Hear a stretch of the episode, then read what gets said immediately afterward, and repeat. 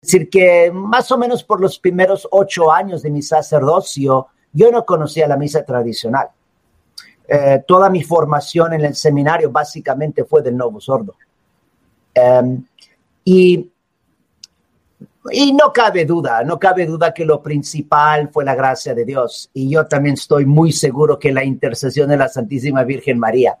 Entonces también para todos los fieles siempre tenemos que estar pidiendo por esto, siempre tenemos que estar pidiendo por la gracia de Dios que eh, ilumine a los fieles y especialmente que ilumine los sacerdotes, los obispos, el Papa, y pidiendo también mucho por la intercesión de la Santísima Virgen María.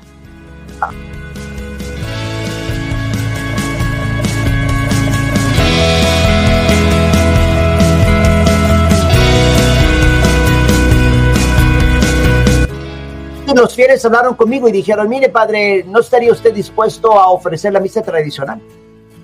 Em, para que pudiera continuar la misa, eh, esa misa por lo menos dos veces al mes.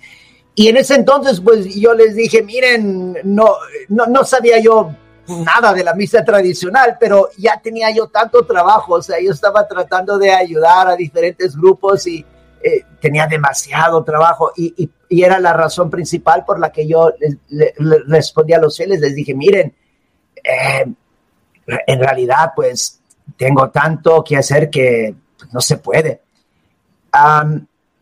pero interesantemente, no me acuerdo exactamente por qué, pero también había uno de los feligreses que también en ese tiempo me estaba dando mucha información. Poco a poco me daba información, respecto a diferentes temas que tienen que ver con la, con la, con la tradición católica. Y, y también diferentes uh, información, no, no sé exactamente, pero quizás información también respecto a um, problemas con el Concilio Vaticano II, básicamente temas como, yo diría como, que, que le ayudan a uno a uh, darse más cuenta de la crisis por la que estamos viviendo ahorita y también eh, de poder como apreciar más y más la necesidad de recobrar toda nuestra doctrina y de recobrar la misa tradicional.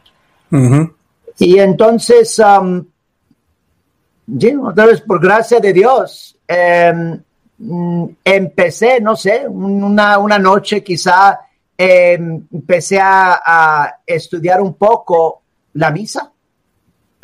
Tenía también información, en ese entonces eh, tenía información de la misa tradicional porque unos años atrás la fraternidad de San Pío X había enviado en los Estados Unidos, habían enviado como lo que se llama un mass kit a, todos los sacerdotes de los Estados Unidos.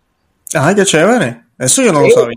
Era, sí, sí, era, era sencillo. O sea, tenía, e, era, tenía como de papel las sacras que se usan para la misa con las diferentes oraciones, como de papel, y luego un librito que tenía eh, las, mis, las oraciones ordinarias de la misa tradicional, alguna que otra información. Y cuando yo lo recibí por el correo, pues nomás lo, lo guardé, no le puse mucha atención, pero y sí me acordé, pues que lo tenía y entonces lo saqué y, poco a poco empecé a, eh, estudiar la misa. Y así es como comenzó. Eh, en mi caso, eh, realmente me impactó. O sea, fue algo que me impactó, yo diría, casi inmediatamente, porque hasta ese punto, pues yo nunca, nunca tuve la oportunidad de, conocer, por ejemplo, las oraciones de la misa tradicional. Yo, no sabía que existían. Mm. y al empezar a, mirar las oraciones, pues me impactaron, me impresionaron increíblemente por, por, la belleza y por la catolicidad de las oraciones. O sea, y yo, y, y, y, de ese punto me empecé a ya hacer más y más preguntas. O sea, entonces empecé a preguntar, pues, ¿por qué se cambió esto? O sea, era obvio ya cuando uno empieza a mirar la diferencia entre la misa tradicional y el Novus Ordo, uno ve que no nomás es cuestión del, lenguaje, del latín. Son oraciones, podríamos decir, en muchos casos completamente distintas. eh, todo el rito, mm, pues eh, es bastante diferente. Y era obvio para mí la superioridad de la misa tradicional. Y de ese punto en adelante lo que hice es no, seguí, estudié y estudié. Y lo más que estudié, empecé a estudiar otros temas, me puse también a estudiar el caso, por ejemplo, de Monseñor Lefebvre. Y eso también fue muy interesante porque me acuerdo que en el año 2007, el año en que se publicó el Sumorum Pontificum, ese año estaba estudiando bastante todo lo que podía sobre el caso de Monseñor Lefebvre. Y me acuerdo que yo llegué a la conclusión personal, digamos, conclusión personal, no, no que tenga peso eso, digamos, eh, con lo que, em, digamos, declara la iglesia. Pero yo llegué a la conclusión personal, convicción personal, de que las excomunicaciones de Monseñor Lefebvre y los cuatro obispos de la fraternidad de, San Pío X, que, que, no era, que, no, que no era válido. Pues, no puede ser válido. Y yo pienso que cualquier persona, si realmente se pusiera a estudiar más profundamente el caso, eh, es obvio porque por todas las injusticias que se cometieron, tanto contra, eh, por decir Monseñor Lefebvre personalmente, pero mm, mm, más importante también que eso es también la, la injusticia contra, pues, básicamente la fe católica, porque es otro ejemplo de persecución contra la misa tradicional. Lo que está pasando hoy en día también con tradiciones custodes no es algo nuevo. O sea, ya tenemos básicamente mínimo desde el periodo postconciliar de eh, eh, estos um, intentos de tratar de eh, eliminar la misa tradicional pero más que me puse a, estudiar todos estos temas y especialmente la misa tradicional y luego ya comenzando a ofrecer la misa tradicional a los fines del 2005, más y más me fui convenciendo y, e, se hizo más y más claro para mí eh, la, la grandeza de nuestra misa católica y la necesidad de recobrarla. Y desde ese entonces, pues sí, he estado yo dispuesto a tomar también muchos riesgos. Yo digo riesgos también personales en el sentido de que eh, desafortunadamente, eh, o sea, he tenido muchísimos problemas con, con, mis obispos debido a esto, tanto el, mi obispo presente como el uh, anterior. Claro, padre, usted solo hace la misa tradicional ahorita, no está haciendo las dos. Solo pregunto para beneficio de la audiencia. No, no, qué bien, qué bien. No, no, yo lo que pasó entonces, en ese entonces, es yo estaba en una parroquia eh, de mi diócesis y entonces yo comencé a dar la misa tradicional todos los días, básicamente cuando tomó efecto Sumorum Pontificum. Entonces, más o menos en septiembre de 2007, empecé yo a dar la misa tradicional todos los días, pero también entre semana daba la misa Novus Ordo también el domingo, entonces estaba dando las dos. Em, el día que yo tenía libre entre semana era el lunes, y entonces el lunes lo que hacía es yo nomás daba misa en la mañana y era la misa tradicional. Los otros días tenía misa por la mañana y por la tarde, entonces una era el Novus Ordo y la otra era misa tradicional. Eh, y luego, pero también, y yo pienso que ya que un sacerdote empieza a ofrecer la misa tradicional, pues también la gracia de Dios y la gracia de la misa empieza a actuar en el alma del sacerdote y el sacerdote más y más se va yendo hacia la misa tradicional. Porque yo después de un tiempo no tenía ningún deseo personal de seguir dando la misa del Novus Ordo. Yo ya veía también problemas muy graves con la misa del Novus Ordo. por lo menos en ese entonces yo traté de eliminar unos de los abusos más graves. Por ejemplo, yo ofrecía la misa del Novus Ordo ad Orientem, es decir, mirando hacia Dios. Mirando al Señor, exacto. Eh, hacia, hacia el oriente, hacia Dios. El sacrificio de la Santa Misa pues se ofrece a Dios, primero que todo a Dios para eh, honor y gloria de Dios. Y estaba dando la comunión únicamente en la boca, mm, todos estaban arrodillándose en un comulgatorio que instalamos ahí en la parroquia para la comunión. Estaba yo únicamente usando el canon romano en la misa Novus Ordo, lo que se llama la plegaria eucarística número uno en, el, en, en, en la misa nueva. Um, pero no, yo pasaba el tiempo y estaba más convencido de nomás dar la misa tradicional, nomás que ahí también había mucha presión, porque pues en ese entonces casi pues a fuerzas tenía que dar la, la misa nueva, tanto por el pueblo como por el obispo. Pero ya a partir de, del 2011, entonces ya tengo 10 años, eh, cuando el señor obispo de ese entonces básicamente me mandó al exilio, eso también es una larga historia quizás para otro, otro, día, día, sí. Sí, pero me, me, quitó de la parroquia donde yo estaba promoviendo la misa tradicional. En ese entonces era la única misa tradicional en la diócesis del Paso y mm. gente estaba viniendo de bastante lejos, o sea, de diferentes partes de Nuevo México, porque pues, no había misa tradicional allí.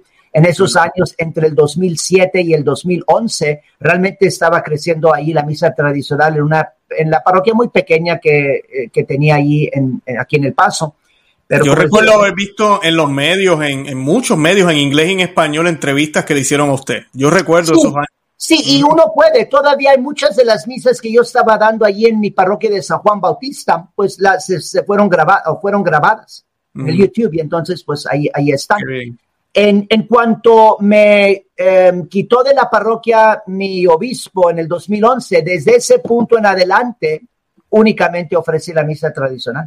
Entonces yo ya tengo básicamente 10 años, 10 años únicamente ofreciendo la misa tradicional y obviamente también tratando de hacer todo lo posible para eh, promover la verdadera doctrina católica y señalar los diferentes errores que eh, se siguen permitiendo o enseñando en, en, muchas partes de, nuestra amada iglesia, digamos, en el ambiente, por decir, novus ordo. Porque pienso que también eso es muy importante. No nomás es de eh, ofrecer la misa tradicional o asistir a la misa tradicional, eh, aunque obviamente eso es de suma importancia, pero también tenemos que eh, enseñar la fe, enseñar nuestra fe católica, como pienso que lo hace usted muy bien a través también de este programa, o sea, conocer nuestra fe. Tenemos que conocer nuestra fe y, todos los aspectos de nuestra fe. Nuestra fe realmente es un tesoro bellísimo. Claro. Padre, disculpe que le interrumpa, pero para aclarar rápido que no quiero que nadie vaya a tener dudas. ¿Cómo está su relación con la diócesis y con los obispos? Que no vayan a pensar, pues el padre Marco Rodríguez ya no es católico entonces. Eh, para que la audiencia sepa, ¿verdad? Luego ya está haciendo la misa tradicional solamente, Sabemos que la situación no está fácil, ¿verdad? Pero ¿qué, ¿cuáles las circunstancias ahorita mismo? Sí, gracias a Dios, más, hay más o menos, pero definitivamente, pues yo soy sacerdote católico, siempre lo seré, aún si en el futuro sufro más persecución, digamos, más penalidades canónicas de parte de, mi obispo, parte de Roma. Mire, nosotros también tenemos, yo pienso que tenemos que tener la madurez de fe de saber que este tipo de penalidades pues no son válidas. O sea, eh, eh, eh, la iglesia tiene sus penalidades para realmente buscar el bien de los fieles y el bien también del pecador, no para estar como protegiendo los enemigos de la iglesia y estar persiguiendo a los buenos. Y entonces, eh, sí, pienso que es muy importante que nosotros también estemos conscientes de esto, pero no, ahorita mi situación es que soy sacerdote diocesano de mi diócesis eh, y soy sacerdote en buen estado, como decimos en, en inglés, a priest in good standing, mm. no más que no tengo un cargo pastoral. O sea, ya tengo más, bueno, casi cumplo siete años que mi obispo no me pone en parroquia, aunque pues tenemos una gran necesidad en nuestras parroquias, aquí en nuestra diócesis, de sacerdotes. O sea, también como en muchos otros lugares, poco a poco se están cerrando parroquias, poco a poco. Quizás no, no, quizás no tanto aquí todavía como en otras diócesis, pero sí, sí se están como um, eh, juntando también poco a poco diferentes parroquias. Sí. Eh, y entonces no tengo cargo pastoral y entonces hasta ahorita mm, lo que he estado haciendo es nomás eh, llevando mi ministerio sacerdotal privadamente. O sea, yo ofrezco misa en una capilla privada y hay un buen número de los fieles que um, asisten y que están uh, aprovechando de eh, lo que les ofrezco, pero básicamente yo diría es un apostolado privado. y y yo sí esperaba, francamente, francamente, con esta publicación del Tradiciones Custodes, yo sí esperaba más persecución de parte de mi obispo, más penalidades, posiblemente suspensión, no, no sé qué más. Pero pues, hasta la fecha no recibieron noticias de él. Entonces, pues para mí eso es lo mejor. Conoció la misa tradicional? ¿Qué fue lo más que nosotros decimos tocó, ¿verdad? En español, pero lo más que le, le, le, llegó al corazón, que lo hizo, pues lo hizo cambiar? Pues, ¿sabe qué, Luis? Sí, pues no, no, no sé si puedo específicamente identificar, digamos, todas las oraciones, pero em, yo diría las oraciones de la misa tradicional. O sea, por ejemplo, el, el, el comienzo. Realmente me impactó bastante el Salmo Yudicame, el Salmo 42, um, porque eh, eh, verdaderamente está expresando eh, una, lo que, lo que llamaría yo como un, em, un enfoque em, muy concentrado en, en Dios y en que el sacerdote se está preparando a acercarse más a Dios, es decir, el, sacrificio y em, los diferentes eh, sentimientos que surgen en el alma de uno cuando está más consciente de que se acerca a la presencia de Dios. Claro, ah, esa oración es al pie de la, del altar. Al pie del altar. pero también, eh, hablando ahorita, lo que realmente también en general me impactó es el no, yo diría nomás e, el, el, papel del sacerdote en la misa tradicional, porque el papel del sacerdote es bastante diferente, e, mm. en el sentido de que realmente hay un reconocimiento de qué tan grande es la necesidad en el sacerdote de, por ejemplo, la pureza y la santidad por lo que va a hacer. Yo me acuerdo que eso también me impactó muchísimo, aprendiendo, por ejemplo, de las oraciones que acompañan em, la preparación del sacerdote, como cuando él se está eh, vistiendo, eh, preparándose para la misa. Para cada vestidura, digamos, por ejemplo, para el amito, para el alba, para el cíngulo, em, el manípulo, la, la casulla, son, hay oraciones. También muchas otras oraciones Ah, que el sacerdote, eh, hay una serie de, se me hace que son cinco salmos que también se pueden rezar, todo esto en preparación antes de, digamos, iniciar la misa. Y luego ya comenzando la misa, continúa en cierto sentido esa preparación con, los, con las oraciones, con, la con el Salmo 42 y luego las otras dos oraciones que también son pequeñas oraciones, pero realmente esas oraciones también me acuerdo que me impactaron. Son las, las oraciones que el sacerdote reza a voz baja al subir al altar, el uh, Aufer Anobis y el Oramus Te Domine.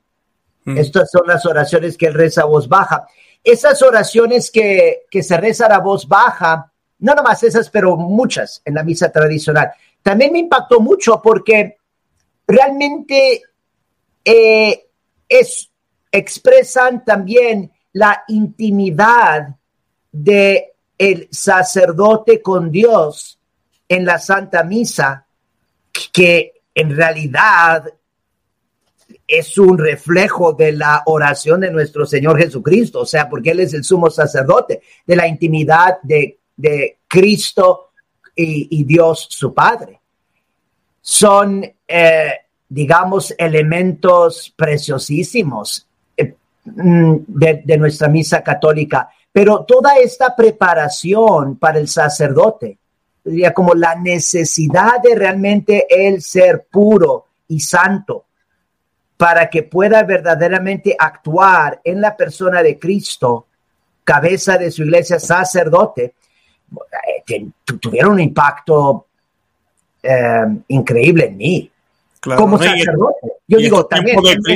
Ahorita mismo, con, todos con todas las crisis que hay ahorita con los sacerdotes, que uno ve tantas noticias, eso necesita ser recordado, sacerdote. Sí.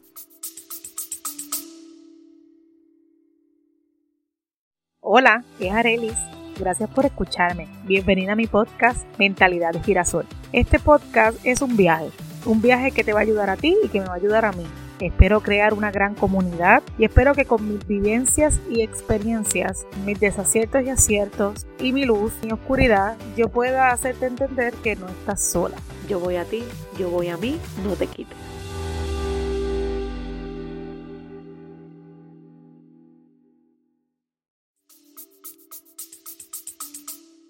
E, e, ese punto también, hablando usted, Luis, de los sacerdotes, o sea, yo realmente, yo le animo muchísimo a, mis hermanos sacerdotes, seminaristas, miren, profundicen en todos estos aspectos de la misa tradicional, porque esto es lo que realmente nos da nuestra identidad sacerdotal.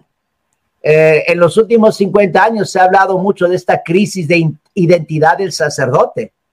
Y yo también estaba familiarizado con ese tema porque yo por unos años, al principio de mi sacerdocio, yo tuve el cargo de, de director de vocaciones en mi diócesis.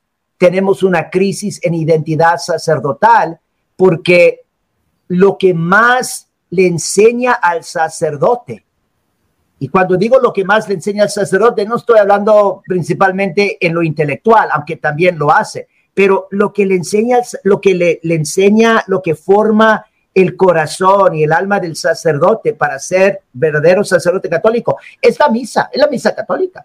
Y yo eh, casi, yo diría, inmediatamente empecé a notar eso. Yo, yo vi la, qué tan grande es el, la vocación del sacerdote católico, diría hasta qué divino es esta vocación. Eh, pero por lo que el sacerdote hace eh, en la Santa Misa, es decir, ofrecer el sacrificio, eh, ser el instrumento y, ser el sacramento de Cristo, sumo sacerdote, en la Santa Misa.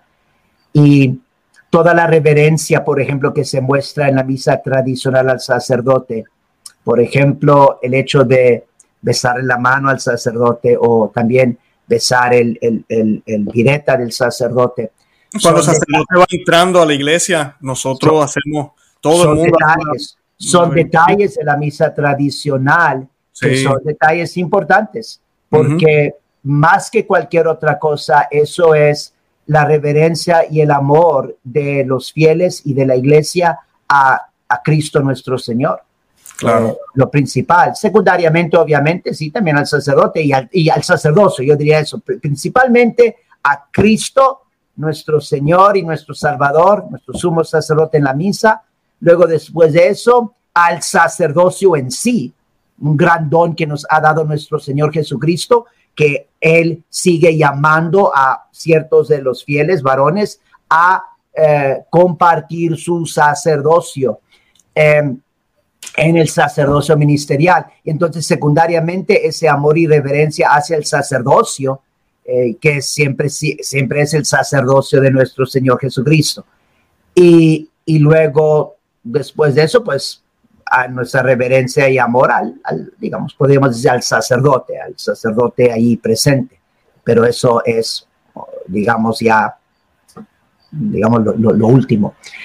Ah, pero muchas de las oraciones, como le digo, también en la misa tradicional. Ah, yo me acuerdo también específicamente cómo me impactó cuando estaba aprendiendo de la misa tradicional en el ah, momento en que ya el sacerdote se está preparando para la comunión. Estoy tratando de pensar exactamente cuándo es esto. Ah, se me hace que es casi inmediatamente después del Padre Nuestro, donde el sacerdote ya va a depositar la, el cuerpo de Cristo, ya es hostia, obviamente consagrada, porque estamos hablando ya de después del Padre Nuestro en la misa. Cuando el sacerdote deposita el cuerpo de Cristo sobre la patena, Em, eh, el sacerdote toma la patena y con la patena hace la señal de la, de la, cruz y luego besa la patena. Um, tiene diferentes uh, significados esto, pero obviamente un significado es una profesión de fe y de amor de parte del sacerdote y de la iglesia en nuestro Señor Jesucristo. O sea, que ahí está presente ya se va a depositar sobre la patena para ya el sacerdote comulgar y luego ya proceder a, la, a ofrecer la comunión a todos los fieles. Pero pues eso, eso designarse el sacerdote con la patena y luego pues besar la patena en preparación para recibir el, el cuerpo de Cristo allí, pues eso no existe en, en, el Nuevo Sordo. No. Pues no existe. Y, y yo me acuerdo también específicamente eh, aprendiendo eso y quedándome yo como, casi yo diría como, casi, no sé, no, no sé si es la palabra mejor, pero yo diría casi como más enamorado, más enamorado, yo diría como de Dios, de, mi sacerdocio, de la misa. Yo digo, el gran privilegio de poder um, profesar mi fe personal, pero también la fe católica de poder profesar nuestra fe y nuestro amor a, nuestro Señor Jesucristo en esta forma, eh, como, como preparación para la, la, Santa Comunión. También estaba yo hablando de oraciones que el sacerdote reza en preparación para la Santa Misa, pues también las oraciones que se rezan en preparación para la comunión son más en la misa tradicional. Y en realidad, en mi formación, nunca realmente se dio importancia a esa oración que el sacerdote puede rezar, incluso en el Novus Ordo, pero el Novus Ordo se me hace que nomás es una. Y, y también por ser una, pues es fácil como no darle tanta importancia.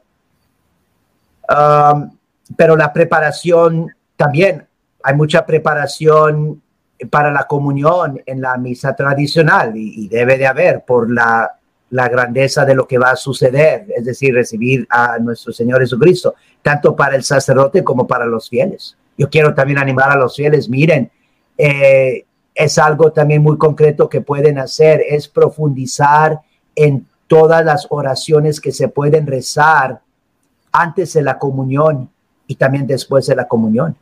Yo pienso que una manera muy buena para participar profundamente en la Santa Misa es eh, de vez en cuando, cuando están en la misa, como después del momento de la consagración, ya después de ese momento, empezar a hacer su, preparación personal para la comunión.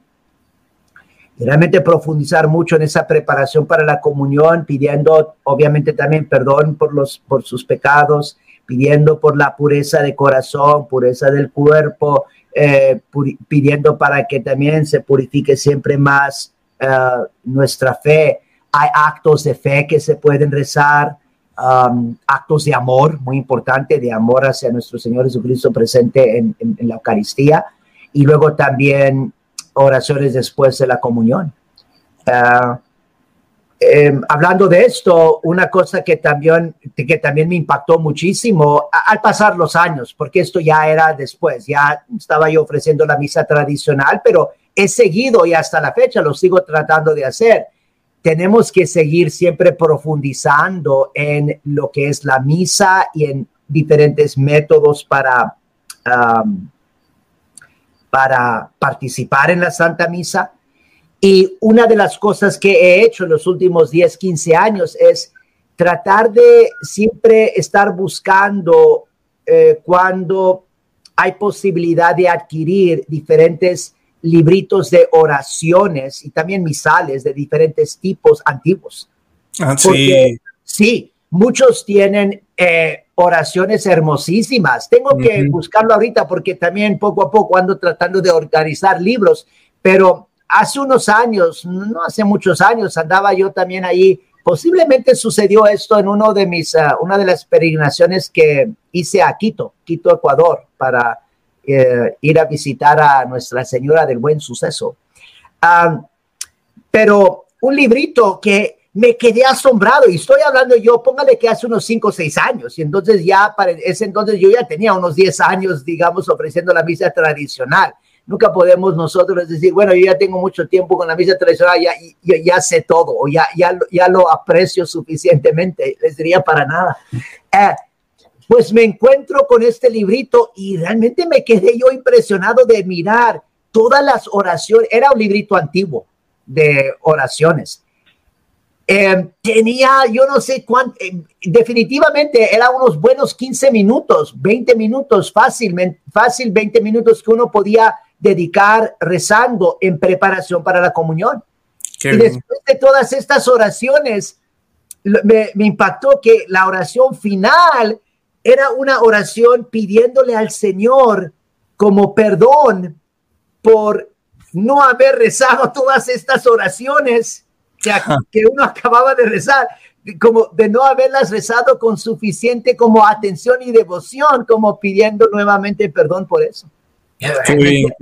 Y, todo eso, eh, pienso que es muy importante de nosotros darnos cuenta, todos estos son aspectos de la misa católica y la piedad tradicional de la Iglesia Católica, eh, eh, básicamente a aspectos, podríamos decir, la lex orandi de la Iglesia Católica, aspectos de la vida de fe y vida de oración de la Iglesia Católica que están expresando la fe católica en lo que realmente sucede en la Santa Misa. Este es el sacrificio de Cristo. Este es la oración de nuestro Señor Jesucristo. Esto es algo sumamente sagrado. Entonces, por eso siempre necesitamos nuevas expresiones, digamos, de fe. Cuando digo nuevas, no estoy diciendo nuevas como que se inventa una misa nueva, pero yo digo como más y más um, eh, expresiones del corazón eh, eh, católico, de lo grande que es este misterio, de todas nuestras oraciones que tenemos en preparación, por ejemplo, para la comunión, para la misa, en nuestra tradición católica, porque es un reconocimiento de lo grande que es la Santa Misa. Eh, es algo sumamente sagrado. Es tan triste porque hemos perdido este sentido. O sea, no es posible que ninguna persona, ni, ni entre el más pequeño de los fieles hasta el sumo pontífice, nunca se le ocurriría a un católico de hacer cambios radicales a el tesoro más sagrado de la iglesia católica. O sea, es algo sumamente sagrado. Eh, es, intocable, sumamente sagrado. Y hice también la comparación como lo hago en diferentes ocasiones. En el sermón brevemente les puse el ejemplo de la Biblia. Les dije, miren, la Biblia eh, es algo eh, sagrada, obviamente, porque es la palabra de Dios. Pero, pero dije a los fieles, pero miren, la Santa Misa es más grande que la Biblia. La Santa Misa es, si la Biblia es sagrada, la misa es más sagrada aún que la Biblia, porque la Biblia nos habla de Dios con palabras, con palabras humanas, que son palabras inspiradas por Dios, y por eso también es algo sagrado, porque es la inspiración del Espíritu Santo, pero de todos modos son palabras escritas. Y en la Santa Misa ya no es una palabra escrita, es el verbo encarnado, es Cristo mismo, el Hijo de Dios mismo que ya no nos está hablando del amor del Padre y de su propio amor por nosotros, sus ovejas, sino Él lo está poniendo en práctica, en vivo, e, es una realidad eh, en el acto más grande que Él hizo y que Él hace, el sacrificio de su vida por nuestra salvación. Y, y la Biblia podríamos también decir que en resumen habla de las maravillas de nuestra salvación, eh, la misa es en acción, o sea, la obra de Dios, el Hijo Dios, la obra de Dios de nuestra salvación. Y por eso, para que no quiero que alguien se escandalice, pues como que el Padre está diciendo que la misa es más sagrada que la Biblia, no se escandalicen, sí lo es. Hay que, hay que, es que el, el problema es que hemos perdido fe en lo que realmente es la misa y en Lo, sagrado que es la Santa Misa. Y ese es uno de los ataques protestantes que se hicieron desde Lutero. Era más importancia a la Biblia, más sola escritura. Y la misa, eso es un banquete, nos reunimos juntos aquí y ya. Eh, pero la manera católica que la, iglesia siempre lo vio, inclusive eh, me hizo recordar usted, padre, a San Agustín, San Agustín, eh, que es de los primeros siglos eh, de la iglesia, inclusive antes de que estuviera el canon oficial de la Biblia, él citaba la Santa Misa en muchas de sus enseñanzas. Él decía, por eso en la misa decimos esto, porque el Señor nos enseñó esto, esto y lo otro. Y ahí tú ves cómo, cómo la Lex Orandi, ¿verdad? Nos, nos, enseña. El mismo San Agustín le decía a, su, a sus feligreses, por eso es que hacemos esto en la misa, porque creemos esto. Y ponía de referencia la misa, no, no la Biblia ni, ni otra cosa. La misa, porque ahí está la fe, la fe que fue lo enseñado por nuestro Señor, ese depósito de fe, ¿verdad? Pero hemos perdido eso, lo hemos, y más todavía con la liturgia moderna, que se enfoca también demasiado eh, eh, en, cierto sentido, porque siempre se ha leído la Biblia, la palabra en la misa, pero uno se da cuenta, porque eso es una cosa que yo veo, eh, veía yo en la misa no Soldo, lo más importante era la homilía. Y en la misa tradicional sí, la homilía es importante, que de por sí se hace en vernácula y uno la entiende y uno aprende, pero no, eso no es lo más importante, lo más